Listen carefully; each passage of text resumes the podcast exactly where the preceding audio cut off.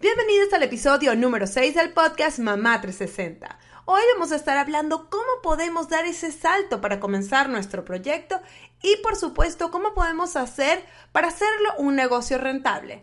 Me acompaña para hablar de este tema Yanni Liranzo, quien es estratega y asesora para mujeres emprendedoras. No se muevan. Si eres una mamá que busca el balance en tu vida, si eres una mamá cansada de tener que elegir entre sentirte buena madre o alcanzar tus metas, si eres una mamá que sencillamente quiere sentirse feliz, entonces estás en el lugar indicado. Soy Carolina Maggi y esto es el podcast Mamá 360 y todas las semanas te traigo tips y herramientas que te ayudarán a ejecutar un plan de acción para alcanzar tus objetivos. ¿Estás lista? ¡Comenzamos! Hola Yanni, bienvenida a el podcast Mamá 360. Qué alegría poder volver a encontrarme contigo. La primera vez nos conocimos en Hispanicize y ahora estamos otra vez encontrándonos, ahora como invitada en este podcast Mamá 360. Bienvenida. Muchísimas gracias, Carolina. Feliz de compartir contigo, de reconectar, bien como dice, hace unos añitos que nos conocemos. Y, y me encanta que tú hayas creado este espacio y lo hayas abierto para que empecemos a compartir cosas tan importantes como la que vamos a hablar hoy. Perfecto. Es que sabes qué pasa, Yanni, que yo soy de las que piensa que una madre informada es una mamá empoderada. Y yo creo que todas nosotras como comunidad tenemos como que ese deber de ir mostrando lo que sabemos y además lo que sabemos que otras amigas de nosotras saben. Y así yo creo que mientras más fuertes seamos, más vamos a lograr todas como comunidad. Perfecto. Pero antes de comenzar, yo quiero que hoy, hoy como sabe la gente porque ve el título. Hoy vamos a hablar de ese salto, cómo comenzar ese proyecto que queremos. Pero antes de comenzar el podcast en yo quiero que tú le cuentes un poquito a las mamás que siguen Mamá 360, que capaz no te conocen, ¿qué es lo que tú haces? Bueno, déjame decirte que mis emprendimientos nacieron como la mayoría, nacen por una pasión, por un hobby. Yo reconecté con mi gusto por escribir, porque yo soy ingeniera civil y tenía ya 15 años trabajando solo números, números, números, números. Y cuando tuve mi primer hijo, empecé a reconectar con eso, empecé a escribir lo que sentía, como la mayoría de las mamás que empiezan a bloguear, y luego empecé a compartirlo. Eso se convirtió en una, en una comunidad, o sea, alrededor mío, y luego de ahí nació Más Desconectadas, que es mi primer eh, emprendimiento formal.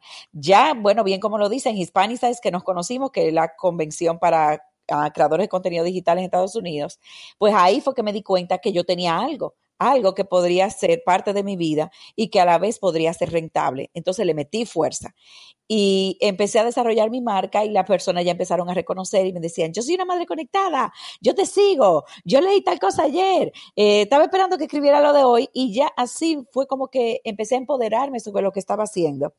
Y de ahí entonces, al ya más o menos a dos segundo o tercer año, yo estoy hablando alrededor de 2012 a 2014 fue que yo desarrollé esto. Fíjate que no fue que, no fue que me levanté un día y tenía una marca y tenía un negocio, sino que fue un proceso primero interno mío, porque siempre creo que uno emprende desde dentro hacia afuera, y luego entonces le empecé a poner cara de negocio. Cuando ya me estoy... Eh, metida en todo lo que es el desarrollo y haciendo conexiones con marcas y ya incluso tenía, había hecho giras con marcas a nivel nacional, dando conferencias. Entonces la mamá empezaron a preguntarme cómo yo lo logré cómo yo di el salto de ingeniera civil a, estar hablando de crianza, a trabajar con marcas mundiales, a, viajar, a conocer, bueno, a meterme como en ese mundo. Tú ya más o menos sabes cómo es, que hay mucho movimiento, mucha... Yo, yo quiero hacer un paréntesis. Para la gente que no sabe, muchas madres piensan que Jenny vive en Estados Unidos. Sí. No, Jenny vive en República Dominicana, viene mucho para acá pero ella vive en República Dominicana. Entonces ella es la super imagen allá y acá también tiene una presencia muy importante en Estados Unidos, porque fíjate que yo cuando te conocí yo pensaba que tú vivías aquí. A mí me, y fue luego que me explicaron que no, que tú A mí me, a mí me mandan muchísimas invitaciones de evento en Miami, en Orlando, en Nueva York. Y yo, espérense que yo no puedo ir a las 5, me tengo que coger un avión. Exacto, más Pero mira, ahora que tú dices eso, quiero, ya para que en, medio de la historia también reforzar algunos puntos, ya que tú dices eso, muchas de nosotras nos limitamos porque creemos que tenemos que tener condiciones que no necesitamos para llegar a donde queremos. Por ejemplo, cuando yo llegué a Hispanic que es la convención en Estados Unidos, la única persona que tenía puramente un blog, que no tenía una marca y que vivía en territorio fuera de Estados Unidos, era yo. Habían otras personas, pero lo que tenían era una idea de emprendimiento diferente a los míos, pero blog como tal, solamente estaba yo. ¿Por qué? Porque ah, eh, la mayoría de personas que asisten a esos eventos son residentes en Estados Unidos y obtienen beneficios allá. Y muchas personas luego me preguntaron, ¿y cómo tú vas a usar todo eso si tú ni siquiera vives allá y no puedes aplicar a trabajar con muchas marcas allá? Déjeme decirle que eso es una limitante. Donde quiera que tú estés en este siglo, en este año, en esta década, tú puedes emprender a nivel de cualquier liga porque tu conexión no es necesariamente física, a menos que tú lo decidas. Y muchas mamás que viven, por ejemplo, en países como Argentina, Chile, Perú, que me siguen, me preguntan, ¿y cómo tú llegas allá? Pues sencillamente conectando. ¿Tú me entiendes? O sea, yo no necesito, yo no necesito tener ni vivir en Estados Unidos ni tener ciertas condiciones para dirigirme a ese mercado y crear una fuerte base en otros países también como el mío y otros países de Latinoamérica. Entonces, quienes piensan, ah, no, que lo que yo vendo es, es, es lacito de cabeza y que yo estoy limitada porque estoy en un país donde la gente no tiene dinero para comprarlo, pues le pongo muchísimos ejemplos de venezolanas que han hecho eh, uno de los programas míos que hablamos ahorita, que es el Jumpstart, que empezar, hacen el producto en Venezuela, pero encontraron la manera de comercializarlo fuera de allá. Entonces, entonces existe. Y le digo esto para que no se limiten y no piensen, ah, no, que mi país la cosa está mala, yo no puedo emprender. Bueno, pues venderlo fuera de allá.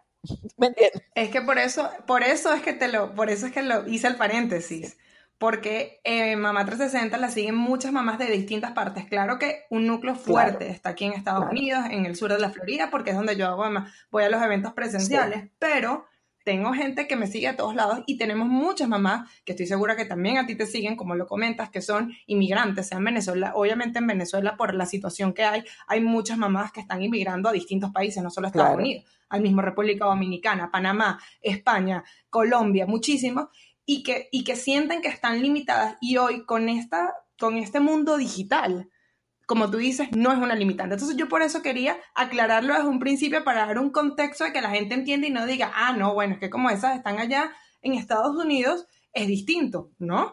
No es distinto. Por eso, por eso me parece tan importante hacer ese punto y que la gente lo sepa desde un principio. Pues seguimos con la historia. Pues luego que ya yo tengo más desconectadas, literalmente establecida como una marca bien fuerte aquí y dándose a conocer fuera de aquí, muchas mamás me preguntaban que cómo yo lo hacía, cómo yo lo hice. Y de ahí surge lo que es Gianni Liranzo, como una marca que soporta y ayuda a madres a emprender desde lo que tienen, con los recursos que tienen, y es básicamente donde yo hablo con ellas sobre todo el proceso desde cero al punto que tú quieres llegar, cómo yo lo hice, con mi experiencia, con mi conocimiento, porque también tengo un MBA, aparte de la ingeniería, que todo ese conocimiento de negocios, que yo literalmente cuando yo me gradué, que yo hice la maestría, yo dije, ¿para qué me va a servir esto? y resulta que bueno, me ha servido para todo porque ha sido una buena base para ayudar a otra mamá a lograr lo que yo logré para mí.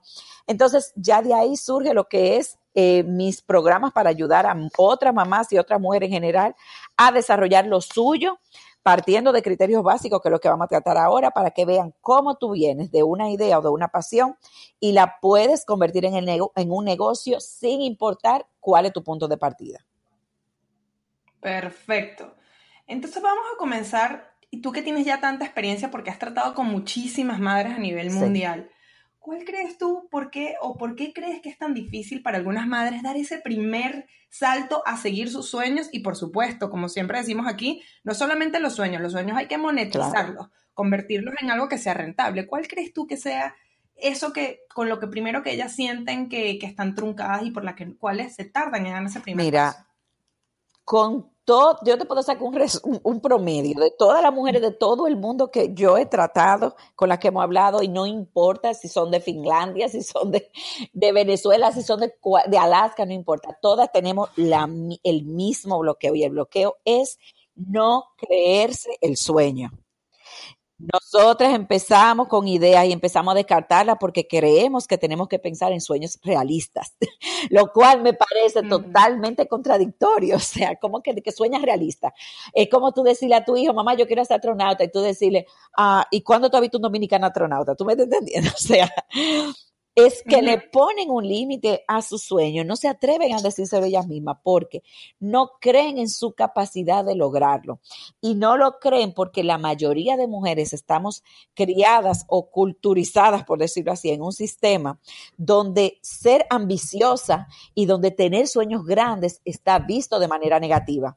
Entonces nosotros llegamos pensando que porque nosotros queremos soñar de tal manera, quiere decir que estamos renegando al rol de mamá o que estamos eh, poniéndolo en un lugar de la sociedad donde no nos corresponde y empezamos a limitarnos y a creernos todos los cuentos de toda la gente que está alrededor. Una cosa súper importante, cuando nosotros empezamos a contar o a hablar o a experimentar sobre nuestras propias ideas, vamos a encontrar personas que nos van a decir, tú estás loca, eh, tú vas a dejar tu trabajo estable y tus hijos, ¿qué va a pasar? Y yo siempre le digo a las emprendedoras, señores, a esas personas que le dicen que ustedes están locas, que eso no va a funcionar, que eso es una pérdida de tiempo, tómenla y acójanla y mírenla, incluyanlas en su vida de manera positiva. ¿Por qué? Porque esas son personas que no es que quieren que te vaya mal, ni que quieren que tú fracases, ni que quieren que tú no crezcas.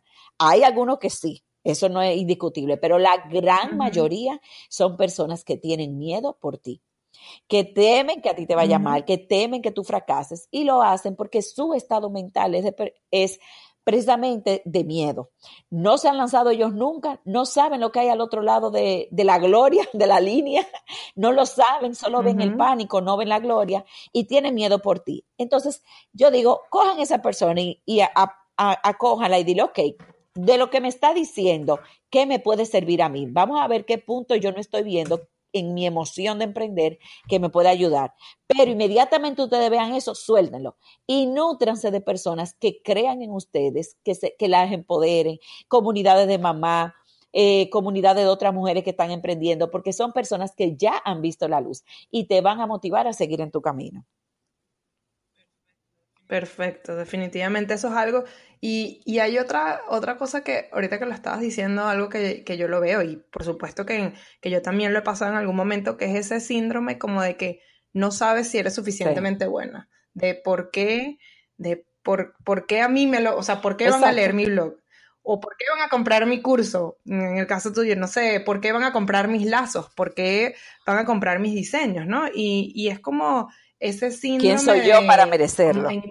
sí, de quién soy yo para merecerlo, exacto, ¿no? Yo creo que eso es algo que yo en algún momento lo viví, eh, porque yo creo que toda la gente, la gente ve el final, no ve el, struggle, ese problema que uno pasó al principio, ¿no? Y, y es fuerte y después uno dice, no, mira, yo, yo no sé si tú sabes, yo tengo otra compañía que hace eventos de, de niños y al principio decíamos, ¿quién va a ser? No, ¿quién nos va a comprar? La verdad es que no pusimos ni metas porque pensábamos que era Exacto. Bueno, algo que vamos a hacer mientras estamos con los niñitos. Imagínate, en menos de un año hicimos más de 100 fiestas. Y era, era una locura, ¿no? Entonces, eso es algo que yo, eso es que tú dices es muy cierto. Porque yo entre mamás, obviamente yo no tengo la experiencia porque yo no asesoro a madres como lo haces tú, pero sí hablo con otras mamás. Y eso es una de las cosas que siempre de que, ay, no, pero es que ya hay mucha gente haciendo eso. Ay, no, pero es inseguro. Pero no, nadie lo hace como tú. Y Nadie hace las cosas que, que, tú un, haces. Un, error común que con, esa, esas ideas de que, ah, que eso lo está haciendo todo el mundo, precisamente, sí, lo está haciendo todo el mundo porque hay un mercado. Entonces, tú tienes eh, dos formas de ver las cosas. Si lo está haciendo todo el mundo, quiere decir que hay una demanda. Lo que tú tienes que buscar es el factor diferenciador tuyo. Y de eso vamos, yo lo quiero tratar ahora como punto por punto para que la gente que está escuchando pueda hacerse un esquema en su mente y pueda tomar nota incluso si quiere, pero para que entienda el proceso. Y por otro lado, si tú dices, ok, no lo está haciendo nadie, yo estoy encontrando un nicho, algo innovador, entonces tú tienes que saber que ese nicho tienes que educarlo y enseñarle por qué necesita lo que tú tienes. Entonces, fíjate que en ambas situaciones, si no existe una oferta, como si existe una gran oferta, como quiera, es de la manera en que tú lo quieras estrategizar para que funcione para ti. Exacto. Entonces, bueno, ya hablando de esto, ¿cuáles tú recomendarías o que son los pasos más importantes o los pasos a seguir para dar este gran salto y luego hacer este negocio rentable. Mira, lo primero es, vamos a liberarnos de esta idea de que yo no soy suficiente o que ser ambicioso es malo o que eh, la maternidad y el negocio son cosas excluyentes, porque no lo son. Y con eso voy al primer punto. El primer punto es ese talento, eso que tú tienes definido, eso que te gusta o eso que tú quieres experimentar, porque déjame decirte, los negocios no están escritos en piedra. Tú hoy empiezas un negocio y si te va bien, incluso tú puedes decir en cinco años, bueno, ya yo quiero empezar con otra cosa o quiero eh, llegar a otro nivel. O sea, estamos hablando de un mundo totalmente dinámico donde tú vas creando y donde tú vas aprovechando oportunidades. Pero ya que tú defines un talento tuyo, es más fácil tú emprender con algo que tú haces bien o que te queda bien. Y la pregunta es, ¿es sostenible para el estilo de vida dos factores eh, principalmente. El proceso de tu desarrollarlo y también cuando tú lo ves en ese punto alto, en lo máximo donde tú quieres llegar, sigue siendo sostenible para el estilo de vida que tú quieras. En ese punto quiero quiero tomar quiero tomar eso que hablas tú de, organizar fiestas. Muchísimas mamás me dicen, "Oh, a mí me gusta armar eventos porque obviamente es algo que conecta mucho con las mujeres que estamos siempre organizando cosas." Pero entonces yo le pregunto, es algo que encaja en tu estilo de vida, estar todos los fines de semana, cuando todo el mundo está en fiesta, tú estás trabajando, con la edad que tienen tus hijos y el tipo de tiempo que tú le quieres dedicar, es sostenible para ti irte de cabeza lunes a viernes haciendo tarea y trabajo y después fines de semana desapareciendo te organizar un evento. No es que no lo hagas, es que tú puedes, tienes que pensar tú, tengo yo la estrategia para que esto funcione para mí y para que esto vaya acorde al estilo de vida que yo quiero de llevar. Por ejemplo, los domingos, salir con los domingos en la familia. Si tú vas a hacer algo de evento, es muy probable que los domingos tú lo tengas ocupado. Entonces, cuando uno no visualiza la sostenibilidad de su proyecto en el estilo de vida que desea, el proyecto acaba ahogándote y acaba convirtiéndose en una carga para ti. Entonces, por eso vemos que el 93% de los emprendimientos en los primeros dos años se caen. Porque la gente se mete de cabeza sin analizar ese punto primero y no aguanta eh, no, no, no, realmente no le funciona y como no le funciona, en algún punto tiene que venderlo, soltarlo, olvidarse de eso o crear algo diferente. Entonces, importante eso, compatibilizar el estilo de vida con los factores que implican el proceso de desarrollar y de ver grande ese proyecto que tú tienes. Eso que tú dices es súper importante porque uno a veces dice, no, bueno, a mí me da tiempo y lo digo por experiencia, por lo que tú estás hablando justamente de la otra compañía que tengo yo al principio cuando es, bueno, una fiesta al mes no importa, pero cuando tú llegas al pico, que es donde tienes que estar, que la compañía de verdad de dinero, que estés, porque para eso estás trabajando, para vender fiestas o para vender lazos o lo que sea. Bueno, quieres vender 30 mil lazos, vas a estar todo el día haciendo lazos, ¿en qué momento vas a hacer otras cosas? ¿no? Que muy, la verdad es que es muy importante este, eso que tú comentas porque también es algo que, que, que por ejemplo, tú lo dices y yo lo viví, por ejemplo, ¿no? Entonces, a muchísimas le pasa. Entonces, luego viene un segundo punto. La pregunta es, ok, ¿te gusta? ¿Es sostenible? Bien, ya tú lo decidiste, eso quedamos claro. Pero entonces, ¿es rentable? Y cuando la gente habla de rentabilidad o piensa en rentabilidad, piensa solo en el margen de beneficio. Pero la rentabilidad no es solamente eso. El margen de beneficio es una parte de la rentabilidad. La otra es la capacidad de producción. Imagínate que tú hagas lazos y tú de los lazos tengas un margen de beneficio altísimo. Te salgan a un peso y tú lo vendes a 10. Perfecto. ¿Cuántos lazos tú puedes hacer en un día? Ok, en un día yo puedo hacer 10 lazos. Ok, me gano 100 pesos. 100 pesos me da para, para vivir como yo quiero vivir de este negocio, ¿es suficiente? O yo tendría que hacer 200 lazos diarios. ¿Me entiendes? Si mi capacidad de producción eh, comparada con el margen de beneficio o relacionada al margen de beneficio no sostiene lo que yo necesito económicamente sacar de ahí, entonces no es rentable tampoco que no es solamente el hecho de tú decir, ah, no, yo tengo un alto margen, porque si tú nada más puedes hacer uno, quizá ese margen no te va a dar. Entonces uno tiene que analizar dos cosas.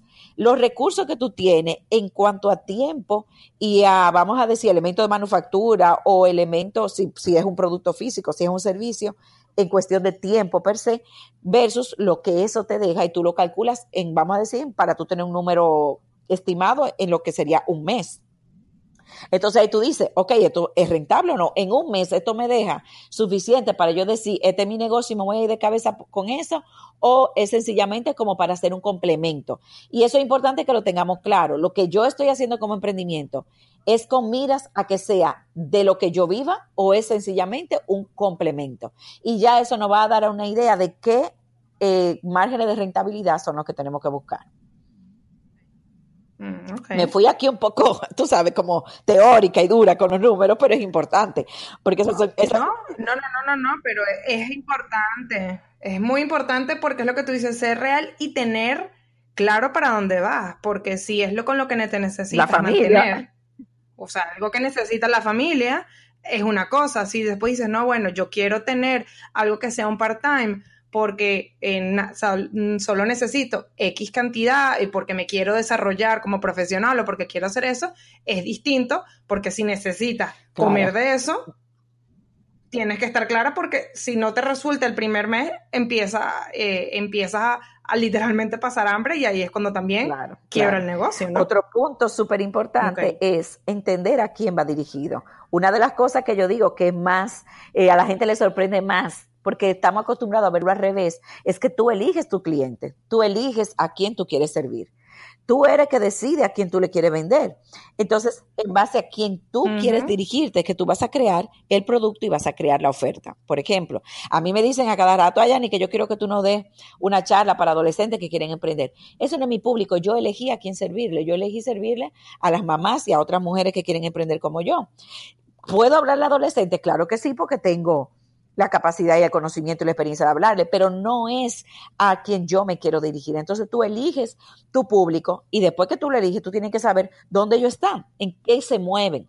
Una de las cosas que me dice mucha emprendedora, ah, yo vivo yendo a, eventos de networking, especialmente allá en Florida, que hacen 700 mil al día. Yo vivo yendo a, eventos de networking y no consigo clientes. Y yo le digo, ok, a donde tú vas, ¿están la gente a la que tú le quieres servir? ¿Está tu cliente? Cuando obviamente si no están, tú no vas a vender, porque tú no tienes nada que sea eh, atractivo para ellos. Entonces, ir a networking, hacer networking por hacer networking no, no es una estrategia si tú no estás o donde están personas que complementan tu negocio y que pueden ser aliados o donde están personas que te compren. Entonces, para eso tiene que conocer quién es esa persona, definir quién es tu cliente. Y luego que tú sepas dónde ellos están, si están en Facebook, si están en Instagram, si están en eventos físicos, si están en bazares, dónde están, entonces tú buscas de qué manera tú le vas a llegar a ellos, qué estrategia usar. Si tú vas a usar, qué tipo de oferta tú vas a crear, qué tipo de producto, qué tipo de servicio, que, que ellos le puedan ver el valor. Entonces fíjate cómo no es, yo creo un producto y salgo a buscar y, y que la gente llegue a mí y lo compre, sino yo pienso en qué cliente yo quiero servir, encuentro qué esa persona necesita y de lo que yo como talento, como persona puedo ofrecer, creo algo para ellos. ¿Tú me estás entendiendo cómo mm. es el revés asunto? Súper, súper importante. Y, lo que tú dices también es cierto. Y uno escoge. O sea, no, no es que uno deja la, eso es, eso está, cuando, eso yo digo que es una de las cosas ricas de tener tu propio negocio. Que a ti nadie te dice a quién no, no, no te lo vas a vender. Tú decides, y eso es algo que yo he tenido, este, que yo hablo mucho con mi hermana en el, justamente el negocio de las fiestas. Yo hay gente que ya hay un momento que yo digo, este no, es, este no es nuestro target, no vamos para allá. Y hay gente que me quiere comprar las fiestas y cuando comienza yo le digo, ¿sabes qué? Como en inglés se le dice fire, fire the client.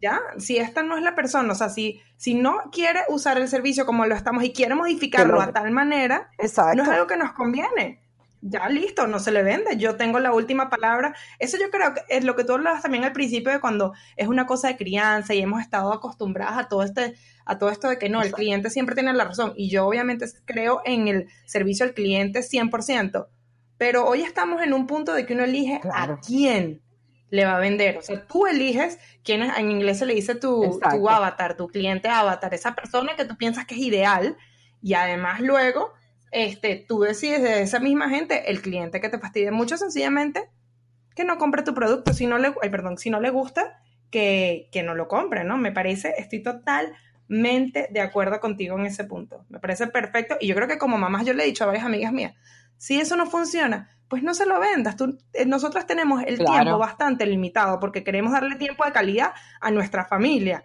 Entonces no pierdas tiempo con clientes que definitivamente o sea, tú no les quieres vender, listo, me parece. Incluso una, algo que yo le digo mucho, le digo, si no está dispuesto a pagar lo que tú cobras por tu servicio no es tu cliente, porque tu cliente va a entender el valor de lo que tú ofreces.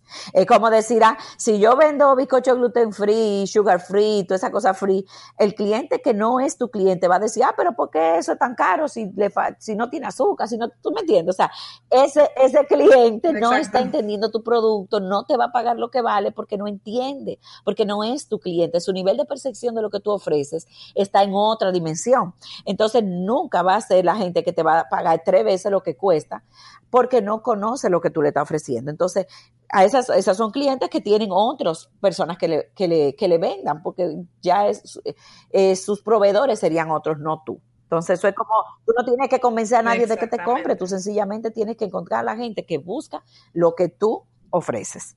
Entonces, otro punto es, es importantísimo, o sea, yo creo, todos son importantes, pero yo, este yo lo recalco muchísimo, y es crear la conexión. Tú tienes una marca, tú tienes un producto, sea un servicio, sea lo que sea. Hay una marca personal detrás de la marca. Hay una historia detrás de la creación de tu producto. La gente conecta con gente, la gente conecta con historias. Y yo tengo un ejemplo buenísimo. Mira, yo fui al supermercado y había miel. Había una botella grandísima, como de un litro de miel, que costaba a 400 pesos. Y había una pequeñita, como de 3 onzas, que costaba lo mismo 400 pesos. Yo me llevé la, de, la pequeñita que costaba lo mismo. ¿Tú sabes por qué? Porque en la, en la grande decía miel pura de abeja, ¿no verdad? Tenía una abeja muy bonito. En la chiquita decía, este frasco de miel fue hecho con el trabajo de dos millones de abejas volando entre los campos de qué sé yo qué flor, que estaba qué sé yo cuánto, y esto es eh, como el extracto del, de su labor. Óyeme, yo dije, esto yo, o sea, yo dije, no, dame esa, dame esa. O sea, yo me imaginé estas dos millones de abejas matar trabajando para que yo le echara un chin de miel a mi, a mi, a mi té. Y déjame decirte, mija, que yo le tengo un, pero un valor a la miel allá arriba. O sea, eso yo lo cogía con, por gotica, porque yo decía, es que aquí se tuvieron que matar como 500, o sea, fajando, trabajando, aquí tuvieron que trabajar como 500 abejas para esta gotica. ¿Tú me entiendes? Entonces, mira cómo la historia detrás de la marca te vende el producto y te lo vende a un precio más alto, aunque sea lo mismo. Entonces, cuando tú eh, dejas traspasar la razón por la que tú haces lo que haces, la, la experiencia que tuya propia, creando lo que tú estás creando para servir a otras personas, porque vender y crear se traduce en servir. A la larga se traduce en servir, tú le estás resolviendo un problema a alguien. Entonces, cuando tú das a conocer esa pequeña eh, versión tuya de cuál es tu motivo, la gente conecta mucho mejor con eso que cuando tú lo ves como algo genérico que le sirve a todo el mundo. Es importante conectar la marca personal detrás de la marca y contar la historia. Y por último, un punto clavísimo para las emprendedoras es la medición. Señores, si uno no mide los resultados y lo que va obteniendo, no puede evolucionar ni puede saber en qué pie está parado ni nada. ¿Qué uno tiene que hacer? Ok, yo apliqué esta estrategia, fui a un bazar. ¿Cuánto vendí en el bazar? Tanto. ¿Cuánto fueron mis costos? Tanto. ¿Qué me quedó de beneficio? Tanto. ¿Vale la pena volver a un bazar? O sea, esa es la pregunta que tú tienes que hacerte. No ir a 500 bazares porque te dicen que los bazares que hay movimiento. ¿Resultó para ti? ¿Te dio beneficio a ti? ¿Valió la pena el esfuerzo? Bueno, pues si no, entonces Bazar no es un sitio donde la gente a la que tú quieres llegar llega o el producto tuyo tiene buena presencia. Entonces, ¿qué tú tienes que ver? ¿Cómo puedo cambiar la presencia? ¿Cómo puedo cambiar la oferta? O definitivamente los bazares no son para mí, tengo que buscar otro sitio donde presentar. ¿Entiendes? Entonces, la medición es importantísima. ¿Qué yo invertí? ¿Qué saqué? ¿Qué beneficio colateral obtuve? ¿Hice alguna buena negociación? ¿Tuve un buen contacto? Que me compensa lo que no vendí. Todo eso hay que estar constantemente porque el mercado es cambiante. Aunque tú creas que te lo conoces, olvídate. Hay algo, hay cosas que yo he creado que yo digo, no, esto la va a pegar y no, la gente no reacciona ni levanta un dedo. Y hay cosas que yo digo medio a la ligera, la hago y todo el mundo me la quita de arriba. O sea, uno tiene que saber Estar continuamente monitoreando los pasos que da y los resultados que tienen para esos pasos. Lo que no funciona se rediseña. Cada cierto tiempo hay que estar en eso porque los números no mienten. No, y eso que tú dices, hoy en día tenemos unos beneficios grandísimos con todas las herramientas que están disponibles, ¿no?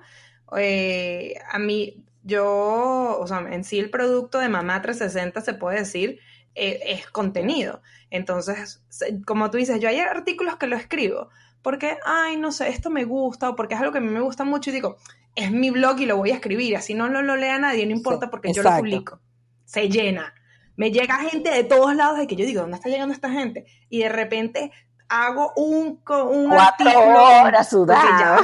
Este, averigüe el mega SEO, la estrategia detrás y de repente, o sea, nadie llegó, ¿no? Y, y es súper importante eso, eso que dices tú, porque hoy en día aquí hay tanta cosa y todo este mundo de los influencers que yo aunque estoy en el mundo de los blogueros y eso también, este, a mí me choca esa palabra. Yo, esa palabra influencer me, me, vuelve loca. Pero como yo como en cuando porque yo digo, yo tengo los dos lados de, de, la moneda, porque yo como también como dueña de negocio en el de las fiestas, se acercó mucha gente a mí pidiéndome fiestas gratis.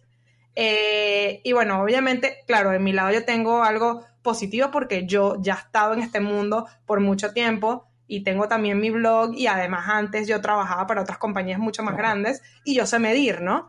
Y pues yo no lo, yo para, en muchos casos no lo hice y también pasó de eventos grandísimos que al principio me querían cobrar, luego me dejaban que fuera gratis y hay veces que no me funcionaban, pero otras, otras personas muy pequeñas me ayudaban, pero yo veía como esta gente y lo veo entre muchas mamás y, me, da, y me da cosa porque veo que abusan de muchas mamás que, que dan y le dan estas pseudo influencers, supuestamente que capaz tienen influencia en algunos otros lugares, pero no en el local que están, y, y dan cosas gratis, hasta pagan muchísimo dinero porque la sacan en un, en un story y yo la siento y le digo, ajá, ¿y eso?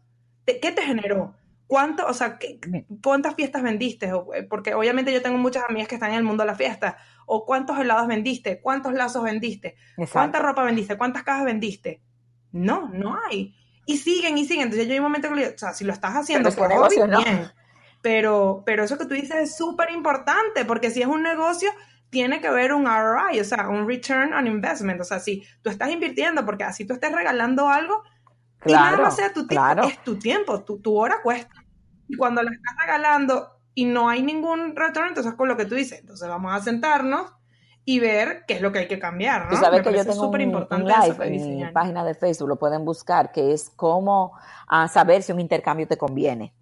Eh, que ya eso sería otro tema para nosotras, porque tiene muchas cositas, pero realmente eh, hay muchas personas abusando de emprendedoras que le quitan su trabajo y le quitan su dinero eh, a creyéndose Kim Kardashian, ¿tú me entiendes? De que, van a tener este impacto y tú dices, no, pero si de aquí no entró, o sea, es terrible, pero igual, cuando tú estás encima de los números y mides, tú te vas a dar cuenta cuáles son las cosas que te convienen o no, sabiendo que en el mundo de los negocios hay que experimentar. Tú tienes que tomar riesgo, tú tienes que probar cosas y saber qué te funciona y qué no. Pero luego que tú experimentes, tú tienes que tener resultados que te digan cuáles experimentos te funcionaron y cuáles no, mediciones, números. Y tú no tienes, o sea, una cosa es el negocio, otra cosa son las amistades. Eh, ah, que, mi que una amiga de mi mamá me pidió tal cosa. Bueno, si no es negocio para ti, tú claramente le dices, mire, yo le voy a hacer un favor, pero este, o sea, tú sabes, porque hay gente a la que no se puede zafar. También hablo de eso, cómo, cómo decir que no sin quitarte el cliente, porque muchas mujeres tenemos este asunto. Ah, pero que si le digo que no, pierde el cliente. Digo yo, pero si tú le dices que no, es porque no te conviene. Entonces, definitivamente, ¿qué importa que sea, que, o sea, no es tu cliente? Ahora, ¿cómo tú lo puedes redirigir de manera que ese cliente vuelva a ti cuando necesite lo que tú ofreces? Por ejemplo, ah, tú sabes que cocina muy bueno, pero tú estás haciendo bizcocho ahora y te dice, ah, pero amo una lasaña. Tú le dices, mira, yo realmente estoy llena de trabajo con los bizcochos porque es lo que me estoy dedicando ahora y lamentablemente no puedo hacerte la lasaña. Yo conozco a alguien que tal vez te la pueda hacer, tener siempre, tú sabes, a mano como algún contacto. Yo tengo a alguien que tal vez te la pueda hacer, llámate a fulano, pero ya tú sabes que cuando tú quieras bizcocho, en eso es que yo estoy. Pa, ya, ni perdiste el cliente, lo dirigiste para ti, le explicaste lo que tú estabas haciendo y le resolviste el problema. O sea, tú sales ahí súper, súper bien posicionada. Y no tiene que hacer sentir mal a nadie, sino sencillamente limitar tu acción, porque tus acciones son tu marca y tu marca tiene que estar clara en la mente de la persona para que vuelvan a ti cuando necesiten lo tuyo. Oye, y una, y una cosita hablando de todo esto, porque yo creo que esta, esta parte a mí me encanta eh, con todas estas cosas, tú también eres mamá, tienes dos emprendimientos, claro. Madres Conectadas sigue rodando y sigues, por supuesto, dando, y pues ahora tienes, estás muy enfocada también en lo de ayudar a mamás emprendedoras con asesorías y eventos. ¿Cuál sería un tip que tú nos podrías dar para mantenerte enfocada y productiva en tus negocios? Y además, sin volverte loca siendo mamá también, ¿no? imagínate tú, sin niñera ni nada de eso. Mira, el, para mí, el asunto del enfoque es, yo le voy a dar una técnica. Tomen el día, sus 24 horas, y siéntense en una semana y hagan un diario de todo lo que ustedes hacen en las 24 horas. Y descubran cuáles son los periodos de tiempo donde ustedes de verdad pueden concentrarse a sacar una o dos horas trabajando. Y cojan eso con la seriedad que ustedes cogerían cualquier otro trabajo porque necesita disciplina. Sobre todo para tú trabajar desde la casa, necesita disciplina. Necesita estructurarte, necesita decir, es que yo estoy en serio en esto, porque muchas me dicen, ah, pero que yo no puedo sacar el tiempo. Y yo, pero si tú fueras en una oficina y tu jefe te llama, el tiempo aparece. Entonces ahora tú eres tu propia jefa. Entonces el tiempo tiene que aparecer para ti. Estructura tu día, define cuáles horas tú tienes hábiles para trabajar y no te salga de ahí. ¿Por qué? Porque tú estás cumpliendo un horario de trabajo, lo único que ese horario de trabajo es para ti. ¿Y qué, qué uno, cómo uno visualizarlo así como en el big picture? Bueno, pues tú saca el tiempo de tus hijos, ¿cuál, cuál, cuál como un esquema normal de trabajo. Cuando si tú sales a la calle, tú trabajas de 8 a 5, bueno, pues entonces tú organiza las horas que tú necesitas de trabajo en tu rutina de manera que tú puedas tener la flexibilidad que da emprender, puedas disfrutar de eso, pero no te diluyas en el negocio. Y el enfoque es ponerte metas numéricas. ¿Qué tú quieres lograr al final de año? Yo quiero lograr esto. Y mantente fija, ok, que yo a, a los dos meses, en qué punto estoy, qué necesito hacer para seguir mi meta.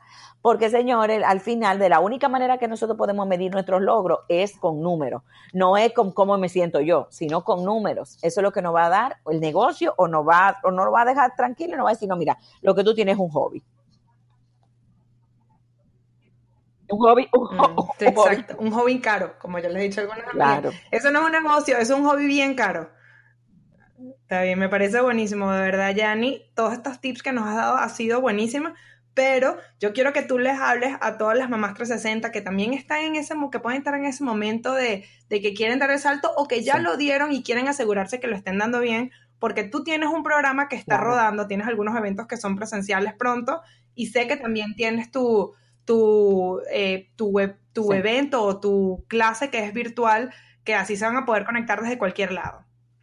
Claro, mira, eh, en yaniliranzo.com ustedes pueden encontrar ahora mismo varios recursos gratuitos y van a encontrar el Jumpstart. Van a encontrar, pueden entrar ahí, van a encontrar 151 ideas para emprender que lo pueden descargar, el 7 días detox para emprendedoras que es para trabajar un poco el mindset y van a encontrar el registro del Jumpstart. El Jumpstart es mi programa online para personas que tienen una idea, cero idea o miles de ideas y no encuentran cómo aterrizarla y convertirla en algo, en un negocio o que están estancadas en lo que tienen y quieren llevarlo al otro nivel. Entonces, no importa en el punto que tú estés, el Jumpstart te va a ayudar a pasar de donde tú estás a tu siguiente paso. Y vas a aprender ahí a crear ese producto o esa oferta y ese avatar de ese cliente ideal que tú quieres servir para que tú empieces a ver resultados desde ya.